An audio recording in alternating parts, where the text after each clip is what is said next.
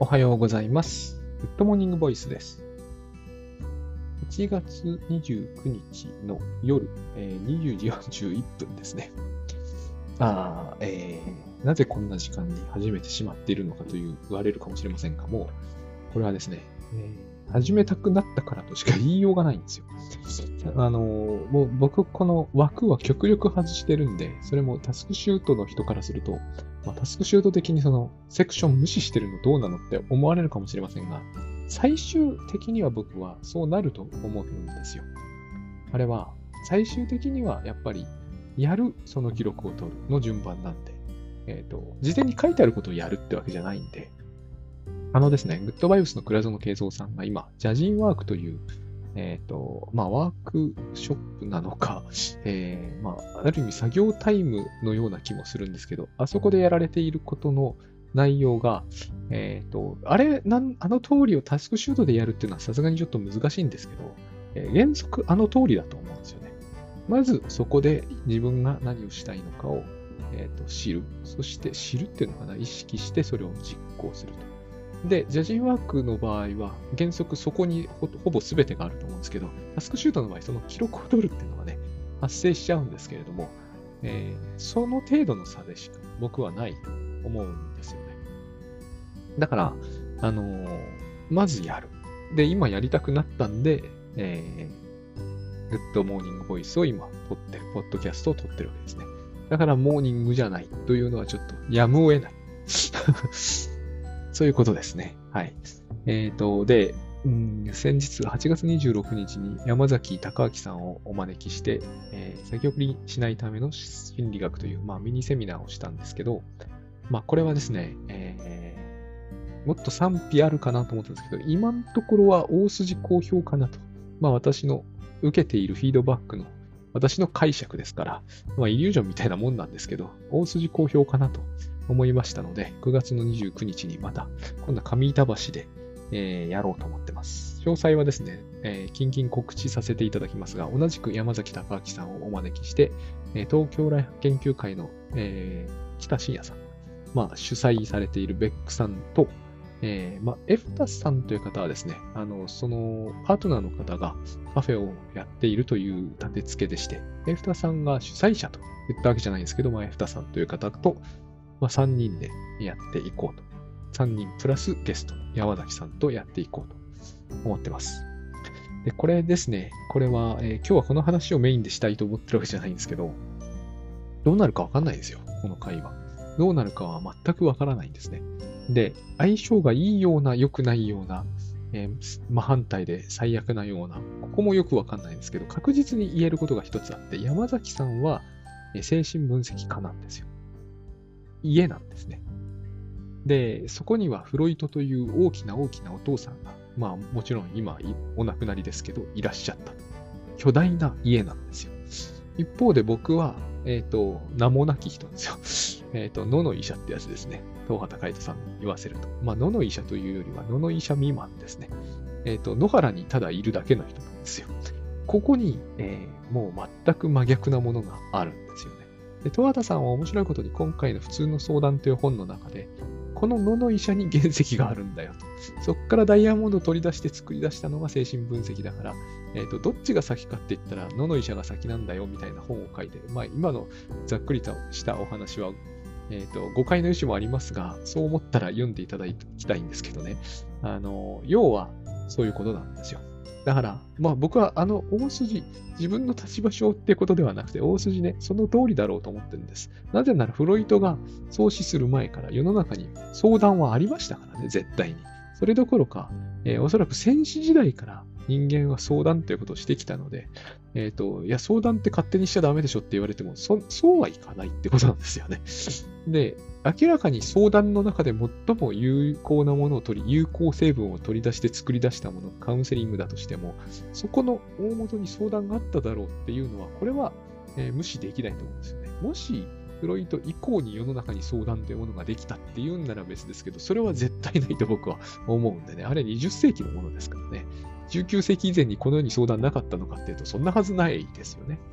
素人の相談というものがどういうものであって、どう役に立って、どこか、どこがそこの最高、最高っていうのも変だけど、まあ、純金なのかってことですよね。で、その純金を薄めたのが合金なんだって、この精神分析が考え出している、いわゆるえっ、と、まあ、これ、なんちゅうんですかね、錬金術モデルとでも言うんですかね。そういう考え方があるらしいんですけど、仮に精神分析が相談の純金だとしても、えっ、ー、と、野の医者の方が偉いんですよ。なぜなら原石だから。みたいな、そういう、いや、偉いわけじゃないんだけどね。全然偉いわけじゃないんですけどね。本当にいい加減なケースもあると思うんだけど、まあでもそれを言えばね、精神分析を受けたけれども良くなりませんでしたっていうケースだってないわけではないんですから、えっ、ー、と、もうこれ以上そういう話をしてても不毛なんでやめますけれども、まあ、つまり、ライフハックの世界に精神分析家の方に来ていただくというのは、えっ、ー、と、ありがたいことだと。この、めったにないという意味でありがたいんですよ。で、まあ、感謝するべきことだって私の心の中で思ってるという意味でもありがたいんですけどね。そういう回になります。でもそこで、本当のところ何が起きるのかが、えー、分かってるわけでは僕にはないってことです。なんかこれは僕にとって必要だと思うからやってることなんだけど、なぜどう必要かは全然説明できないし、できるとも思ってないし、この種の説明したところで当日起こることとは多分関係ないだろうなっていうか、関係なくはないにせよ、えー、説明通りには絶対ならないなという、ある意味そういう雰囲気というのかな、感覚は今回、えー、むしろ確信に変わったところがあります。まあ、それがちょっとね、不安だって方は、申し訳ないんですけど、ハラハラドキドキしてくださいと。まあ、やっぱりあれですよね。ドラマはハラハラドキドキしないと始まらないんで、えっ、ー、と、予定調和のようにやることは僕は、少なくとも自分主催じゃ絶対やりたくないですからね。予定調和ほどつまんないものはないんで、僕にとってはね。僕にとってはですよ。僕は、あの、わざわざ退屈する回を作り出したいとはもう、金輪際思わないと言いますか、えっ、ー、と、要するに校長先生の話っていうものにあんまり感心してなかった人間だってことですよ。あの、平穏無事ではありますけれども、安牌ではあるんですけれども、えっ、ー、と、眠くなるっていうのは僕は好きじゃないってことです。あの、それぐらいだったらハラハラドキドキの方が自分を含めてよっぽどいいと思ってます。それが失敗に仮に終わったと。まあ、失敗に終わるっていうのは僕の定義ではもうないですけれども、失敗に終わったとしてもハラハラドキドキする方がよっぽどいいと思っているので、あの、そういう回に必ずなります。まあ、必ずなるかどうかわかんないね。退屈な回になるかもしれない。まあ、なんないと思うんですけどね。彼を前回読んでみて確信したのは、この方を読んで、えー、ハラハラドキドキせずにいるのは難しいなというのがむしろ、えー、やってみての確信。で、面白いからぜひ来てください。あるいは見てくださいというふうに申し上げておきたいと思います。はい。でね、うんと、今回私が喋ろうとしていたことは、今、スポッ忘れてしまった、そうそう、思い出した。よかった。なので、えー、中立なものの見方というものは僕らは決してできないということは、えー、知ってか知ってますけどね、私たちはそれを。知ってるんだけど、ことさら意識するようにして、損はないなっていうのを最近、えー、私の自分のですね、一つのこう、フレームワークみたいにしてきています。先日その前、あの前のポッドキャストでも、僕にとってこれは神回だと言った、えー、倉園慶三さんのポッドキャスト不満というものを僕たちは全ての人に対して持ってるんではないだろうかって。まあこれは持ってない人ももちろんいると思いますが、持ってるんじゃないだろうかと、えー、自問してみる価値はあると思います。で、えっ、ー、と、その僕はですね、えー、まあ、最終的な解毒剤は自分のバイアスに気づくことしかないと思うんですよ。不満、すべての人に僕らが不満を持つのは、えー、その時も言ったんですけどね、前回のポッドキャストでも言ったんだけど、明らかにおかしなことなんですよ。僕ら、あの、完全無欠の神様ってんじゃない限り、これほど変な話じゃないじゃないですか。自分が、えー、判断する、えー、他の全人類には不満な点があると。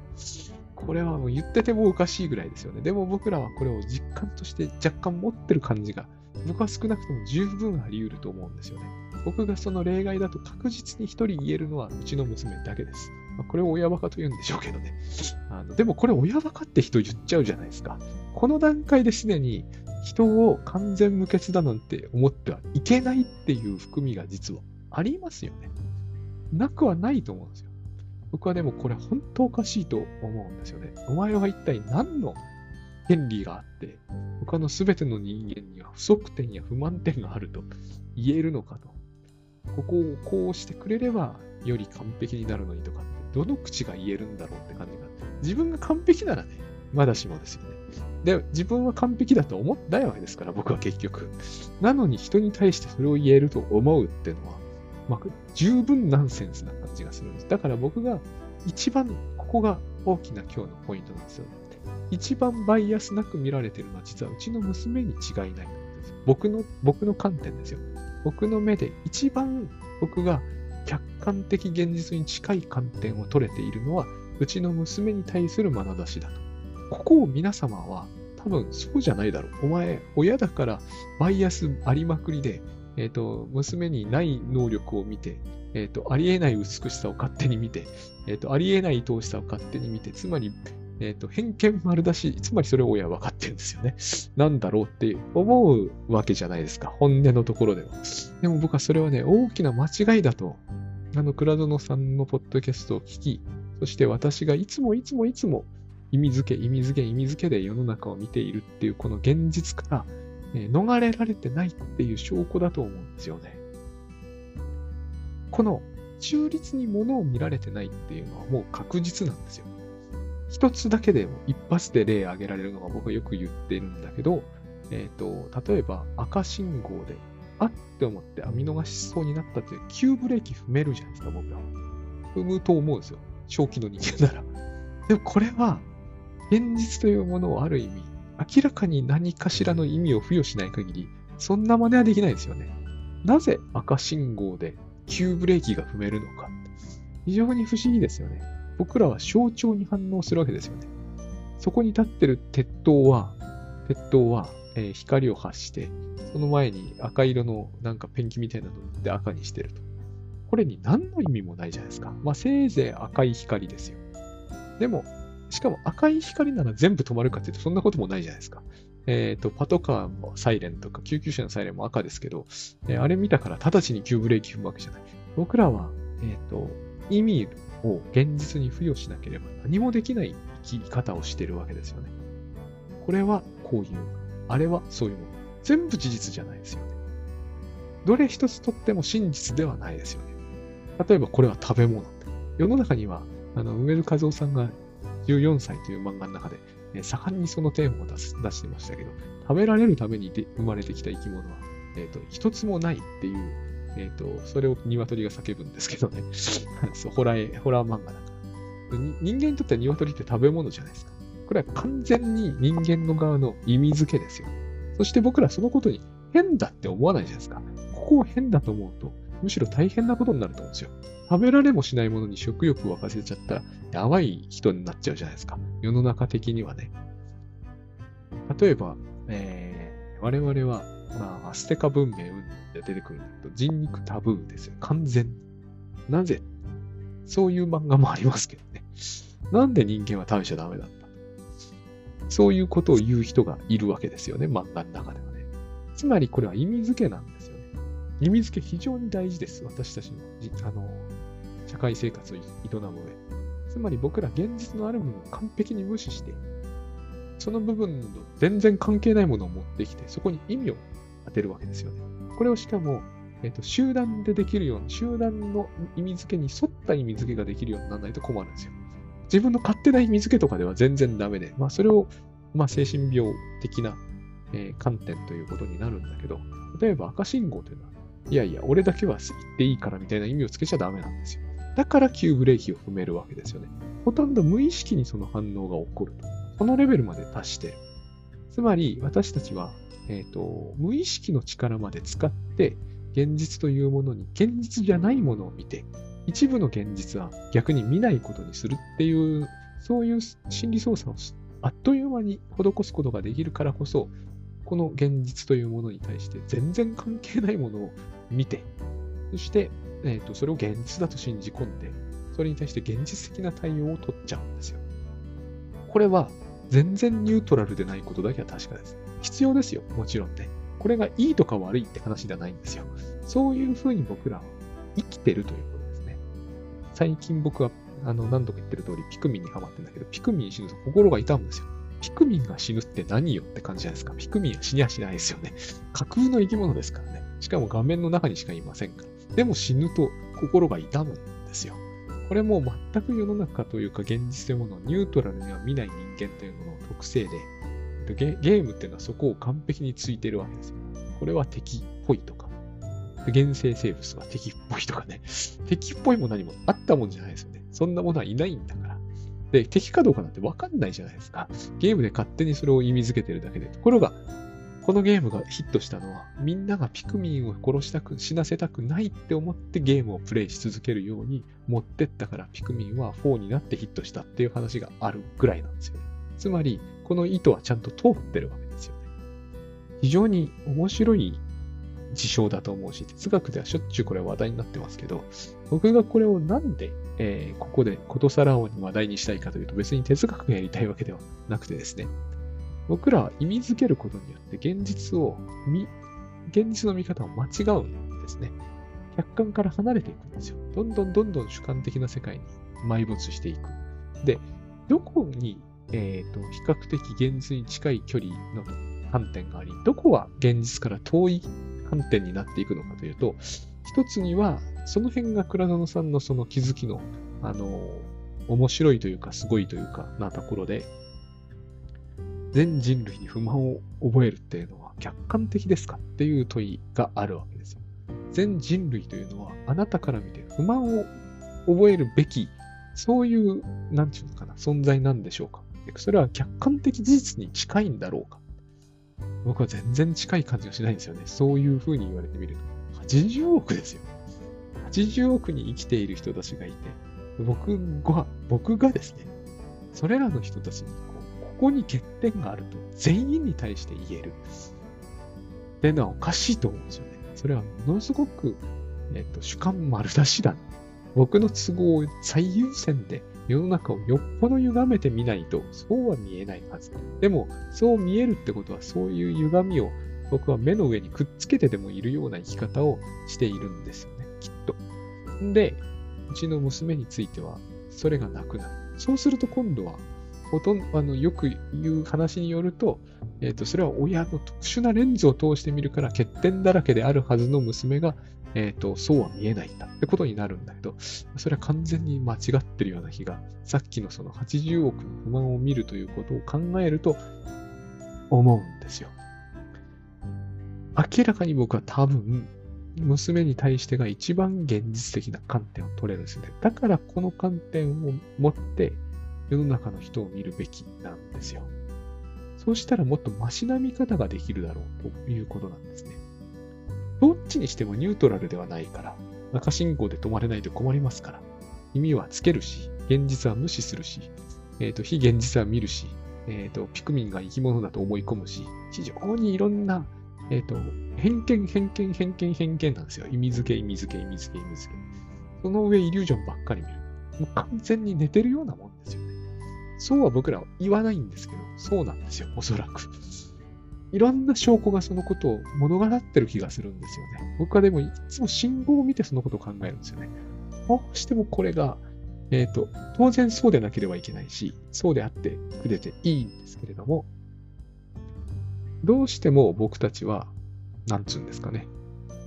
えー、意味をつける。つけずにはいられない。まあ、文字というものが意味を成しているという段階ですでにそうですけどね。そういうふうに意味をつけるし、それをせずにはいられないし、あの、生きてるっていうのはそういうことです。人間として生きるっていうのはそういうことです。そういうことですが、えっ、ー、と、それにしてもですね、あの、より現実的な観点と、より現実から離れた観点はあるんじゃないだろうか。でよる要するによりひどい夢を見まくってるケースと、少しは目が開いてるケースがあるだろうってことですね。そして、少しは目が開いてるケースから見れば、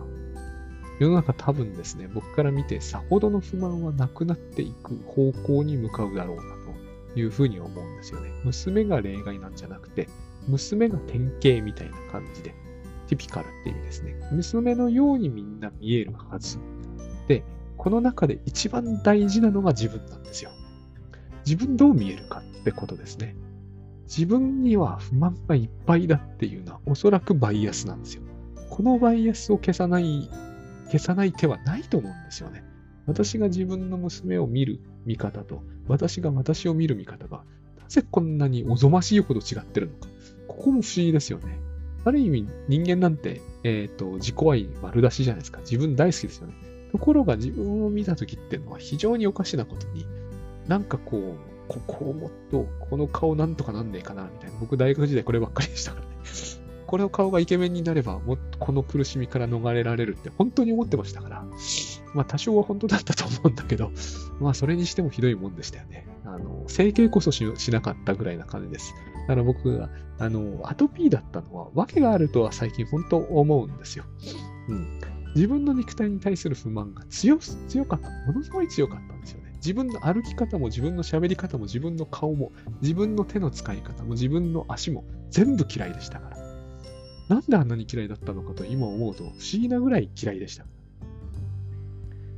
これがバイアスでなければ何なのか。バイアスなんですよね。これは完全に。偏見丸出しなんですよ。ものすごく偏見が強い。で、これ人の偏見についてとやかく言える筋合いはどこにもないと思うんですよ。だから、えっ、ー、と、他人については自分の娘のようにはまだ見えませんが、そう見るように持っていくことはできるはずだし、何より自分についてそうだなって思うんですよね。自分をうちの娘に対する観点を取るように自分が取れれば、もう多分大半の問題は一気に片付くという感じがします。で、その上でですね、あの、先日お話しした脱出ゲームとリアルゲーム、タスク管理におけるね、脱出ゲームはいらなくなるだろうなっていうのがあるんですよ、ここには。先日はタスクシュートという方面からお話ししたから、脱出ゲーム始まっちゃってるから脱出してから考えましょうねって話しましたけれども、今日はおおむねグッドバイブスの方向から話してるんで、この観点を逆転させるべきだと思うんですよ、本当は。脱出しなくてもいいんだったら、タスクほとんどなくならないっていうことなんですよ。僕はこれがやっぱり自分にとってはベストだなって思っております。答えとしてはね、一番いいのは脱出ゲームというものが存在しなくなること。なぜなら私がうちの娘から脱出したくなるはず絶対ないですから。あの、あれですね。あの、イメージはないんですけども、うちの子が家庭内暴力を振るいまくって、僕ボコボコにして毎日僕が血まみれになっても、うちの娘が、えー、愛しくなくなるってことは僕には起こらないっていう確信は変にあります。この観点をですね、他の人に何でもか取れないのかっていうのね、あの別にボコボコにされてもいいという話ではないですよ。でも、なんかね、えっ、ー、と、そんなことされないじゃないですか、ほとんどの場合。たまによっぽど運が悪ければ、そういうとんでもない人と遭遇することあるかもしれないけど、まあ、あの、ね例えば僕なんかよく昔はセミナー行って、まあ今でも全然ないわけじゃないんだけど、今ほとんど全くなくなりましたけどね、セミナー行って、いやー、こうね、いかつそうな人が、なんかこ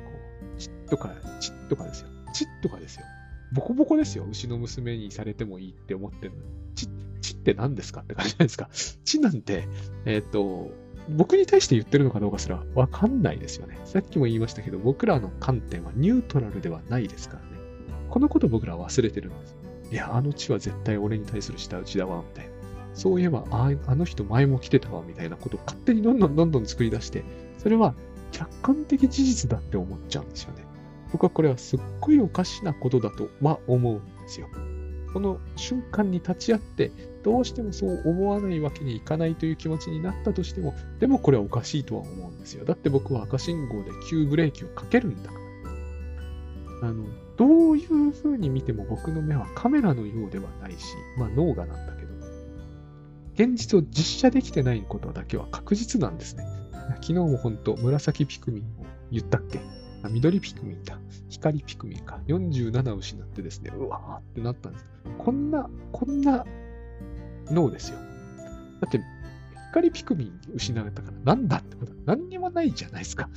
なんか本当にね、えっ、ー、と、自分のこう愛犬でも失ったような気持ちになるっていうのは、もう完全に頭というのは土地狂ってるわけですよ。かなりの部分。別にこう言ったからといって誰のことを、えー、に対して失礼だとは私は今は思わないですね。だって、生きてないことは確かじゃないですか。死んだとか言ってる段階でも相当おかしいですよね。でも僕らこれ普通でしょ。多分47失ったら1からやり直すって人すらいらっしゃると思いますよ。つまり、それは強烈な意味付けというものを自分の感情、自分の価値観、自分の信念、自分の行動に結びつけて動かすって、動かしていく。それを人はする生き物なんですよね。で、知ですよ。なんかこう、感じの悪い人がね、私が喋るなりちっと言ったと。この現実に対する私の解釈ってどうなのと、ニュートラルなものだと思ってるかっ。絶対そんなことはないんだけど、でも私は傷つく。まあ、だから傷つくのはしょうがないんですよね。でも、傷つかない観点を取ることは可能なはずなんですよ。うちの娘に家庭内暴力でボコボコにされても、いや、好きですって思えるんだから、思えるはずなんですよ。思うことはできるはずなんです。これを、いや、それはでも、あくまでも解釈の問題でしょって言うんだけど、そうではないんですよね。てか、そうなんですよ。赤信号を僕ら解釈してるじゃないですか。僕ら解釈をずっとして生きてるんですよ。起きてる時も寝てる時も。一日中解釈して生きてる。一生解釈し続けて生きてるんですよ。つまり解釈の問題なんですよ。この世には解釈の問題しかないんですね。だから、えっ、ー、と、解釈を変えるってことは、とても大事なことなんです。精神分析でずっと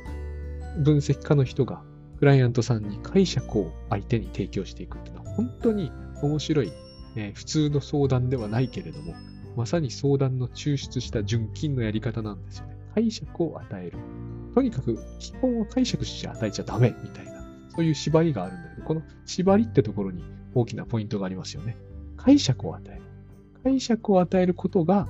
えー、相談になる。あるいはカウンセリングになるっていうのは、えっ、ー、と、まさに正しいと思うんですよね。僕らは解釈を一生続ける生き物なんだから、その解釈がどれほど非現実的、あるいは反社会的、ないしは非社交的であることによって、自分がどれほど不利益を被って苦しむかってことなんですよ。これは頭の良し悪しとかではないと思うんですよね。だって、えー、学校の成績がいいとか頭がいいという人は、えっ、ー、と、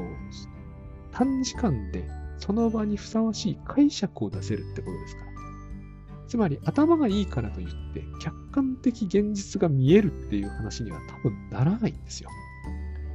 なるケースもあると思いますよ。でも多分ならないんですよ。あんまり。むしろそうではなくて、とっさに、えっ、ー、と、その場では適切とされる解釈を、えー、反射的に行うことができるというのが、おそらく人間社会ではかなり高く評価されるポイントになるわけですね。だって、あれですよね、やっぱりね、こう、教習所では青の点滅を見たらもう、車はですね、少なくとも減速、えっ、ー、と、で、交差点に入らないで済むような処理、処理、あの、運転ができるようにならなきゃいけないのに、えー、青の点滅だから急いでバーって行くってのはダメじゃないですか。で、そういうことがそもそもわかるっていうのがある意味人間社会で頭がいいってされるわけでしょ。その人は多分えっ、ー、と、現実の道路に出たら青の点滅見たら回って急ぐんですよ。そういうことはあり得ることですよね。十分に。つまり場の雰囲気というか、その場で求められていることっていうのが結局象徴的に分かって、その分かった象徴に合わせて自分の行動をリンクさせて変えることができるというのが、つまり頭がいいってことなんですよ。人間社会においては。でもこれは解釈じゃないですか、完全に。これが解釈じゃないんだったら一体何が解釈なんだっていうぐらいこれ解釈ですよ。つまり、私たちは世の中をニュートラルに見るから頭がいいわけではなくて、えー、現実的なわけでもないんですよ。僕らが現実的だとか頭がいいと言われるのは解釈の仕方によるんですよ。だから私は、だったら自分を苦しめる解釈を、まあ、これはどちらかというとグッドバイブスで倉野慶三さんが言っていることに、ただ僕はインスパイアされて喋ってるんですけど、解釈変えましょうということなんですね。解釈の問題じゃないですかって言われれば、まさに解釈の問題。解釈が問題なんです。で、私たちは、えっ、ー、と、自分を相当痛めつける解釈というものを結構無意識というか、無頓着ですね。無頓着にバリバリやってる。で、倉野さんがよくご指摘している罪悪感というのがまさにその最たるもので、えー、罪悪感を持つという解釈、これは解釈なんですよ。人間社会だけで成り立つものですから、罪悪感のことで、えっ、ー、と、多分、将来閻魔大王に責められるってことは起こりませんから。で、他の動物責めないでしょう。かなり頭のいい動物だからと言って、いや、お前、あの、奥さんいるのに5人も浮気して人間としてなってないぞってチンパンジーが言ってくることはないでしょ。まあ、チンパンジーは言葉使えませんけどね。言う、使えたとしてもそんなことは言ってこないと思うんですよ。これは人間社会における解釈で、罪悪感を持つというのは解釈なんですよね、完全に。赤信号は止まれっていうのと全く同じで、ある象徴機能を使った上で、私たちがそれを可能にする解釈なんですよ。別にそう解釈すること自体がいいとか悪いって話ではないんですよ。大体いいってされてますしね。えっ、ー、と、よく言うじゃないですか。最近で言うと何だろうな。まあ何でもいいんです。いろんな事件が起こりますよね。その時に必ず、いや、あの、これほどのことを起こしておきながら、犯人にはまだ反省の色が見られませんとかって言うじゃないですか。これがつまり罪悪感を持てないと解釈された場合、人がどういう目に遭うかということを私たちは社会からメッセージとして、メッセージも解釈ですけど、受け取ってるので、我々は何か人にバッシングされそうになったらいち早くですね、いや、私は悪いことしてるって分かってますって、急いで言えるようになってるわけですよ。これを罪悪感と、罪悪感なのかって思うんだけど、僕は罪悪感ってこの形式を取ることが非常に多いような気がしまして、えっ、ー、と、いいこと全然ないなって思うんですよね。見てても感じ良くないですしね。なんちゅうんだろう、こう、ある種の不信、相互不信における、えっ、ー、と、それこそ解釈とメッセージのやり取りなんですよね。だからとにかく反省していますという顔をする。そこまでひどくはないかもしれないけど、やっぱ反省していますというふうに自分をこう殴るみたいな。この殴り方はですね、えっ、ー、と、手で殴ってるよりはるかに効いてますから、えー、食欲がなくなったり、えー、不眠になったり、で、心身を患うという結果を招く。そうすると、しかし、周りの人は何か納得感が得られるみたいな、非常にこう、まあ、これをエディプスコンプレックスっていうと僕は思うんですけれども、非常にややこしいシステムをこう我々はお互いをそれで縛ることによって、お互いが爆発しないんだと、でも思ってるわけですね。僕はこれも逆だと思うんですけどね。いずれにしてもこれも解釈なんです。だから、えっ、ー、と、自分が何かをしでかしたとか、えっ、ー、と、もうちょっと悪いことじゃないところで、えっ、ー、と、例えば私たちが今度、私と J 松崎さんで本出しますけど、売れなかった。こんなことですら僕らはですね、罪悪感を持つっていうことをしたりしかねないし、人によってはこれ罪悪感を持つべきだぐらいに思ってしまうんですけど、これ全然罪悪感を持つべき、えっ、ー、と、案件じゃないと思うんですよね。だから持たないですけれども、その時に持たないっていうか、あの、意識を持つためには、えっ、ー、と、誰それに悪かったなと思うことができなくある意味になるわけです。例えば、いや、私がわざわざ名を連ねなければ J さんだけならもっと売れたかもしれないなって、こういうふうに考えるじゃないですか。考える人はすぐ。これは罪悪感ですよね。そしてこれは現実に対する一つの解釈ですよね。現実は、現実は売れなかったという現実すらないんですよ。これも解釈ですよね。現実は何人の人が勝った。それが例えば10万人ではなかったというのは現実ですよね。売れなかったとかいう現実はないわけですよ。僕らすぐ解釈に走るくせに、これを解釈だと考えない。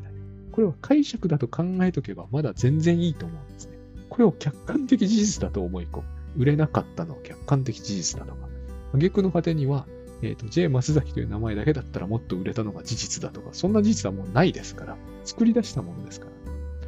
これをでも、私はせずにはいられないんですし、人間というのはそういうふうにするべきですぐらいなノリっていうのはこの世の中にあるんですよ。僕はこれはナンセンスだと思うんですよ。やっぱり。これをずっとやってるせいで僕らは、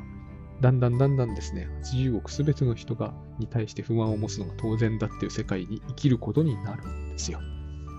これで自分が神様だってんなら本当にいいんですけど、あるいはそこまでいかないにしてもですね、え、ー、と、権力的にプーチン大統領並みだって言うんならまだだって強い不満を持った人は、いや、よし、あの人は殺せってことを言えるわけですからね。ものすごい怖い世界のような気もしますけど、でも僕らっのできることっていうのは、あの、電車の中で散っていった人がいるから、すっごいムカムカして、えっ、ー、と、麦茶買って飲むみたいな、そういう世界じゃないですか。これに何の意味がどのくらいあるのかねっていう感じを考えてみると、全然全くないような気がするんですよね。つまり、えっ、ー、と、これは解釈なんだから、やりたくなければ違う解釈をとっても、あるいは一切解釈を取らなくても構わないじゃないですかと、そういう、えっ、ー、と、せめて方針を持つってことはあっていいんじゃないかと思うんですよね。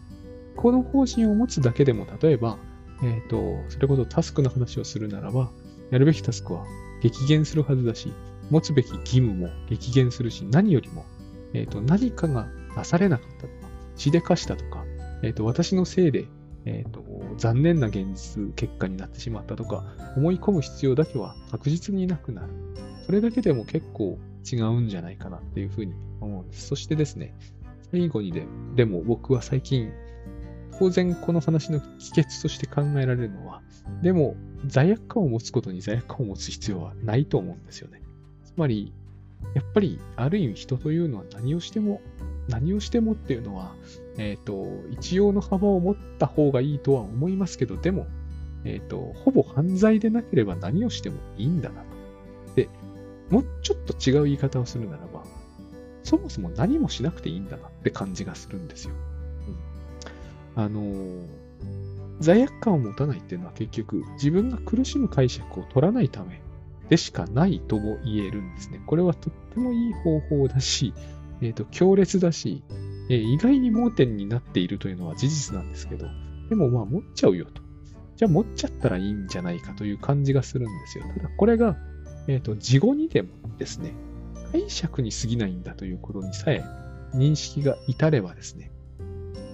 よく、えっ、ー、と、人に不満を持つというのが、えっ、ー、と、80億に持つっていうのはインパクト大きいですけど、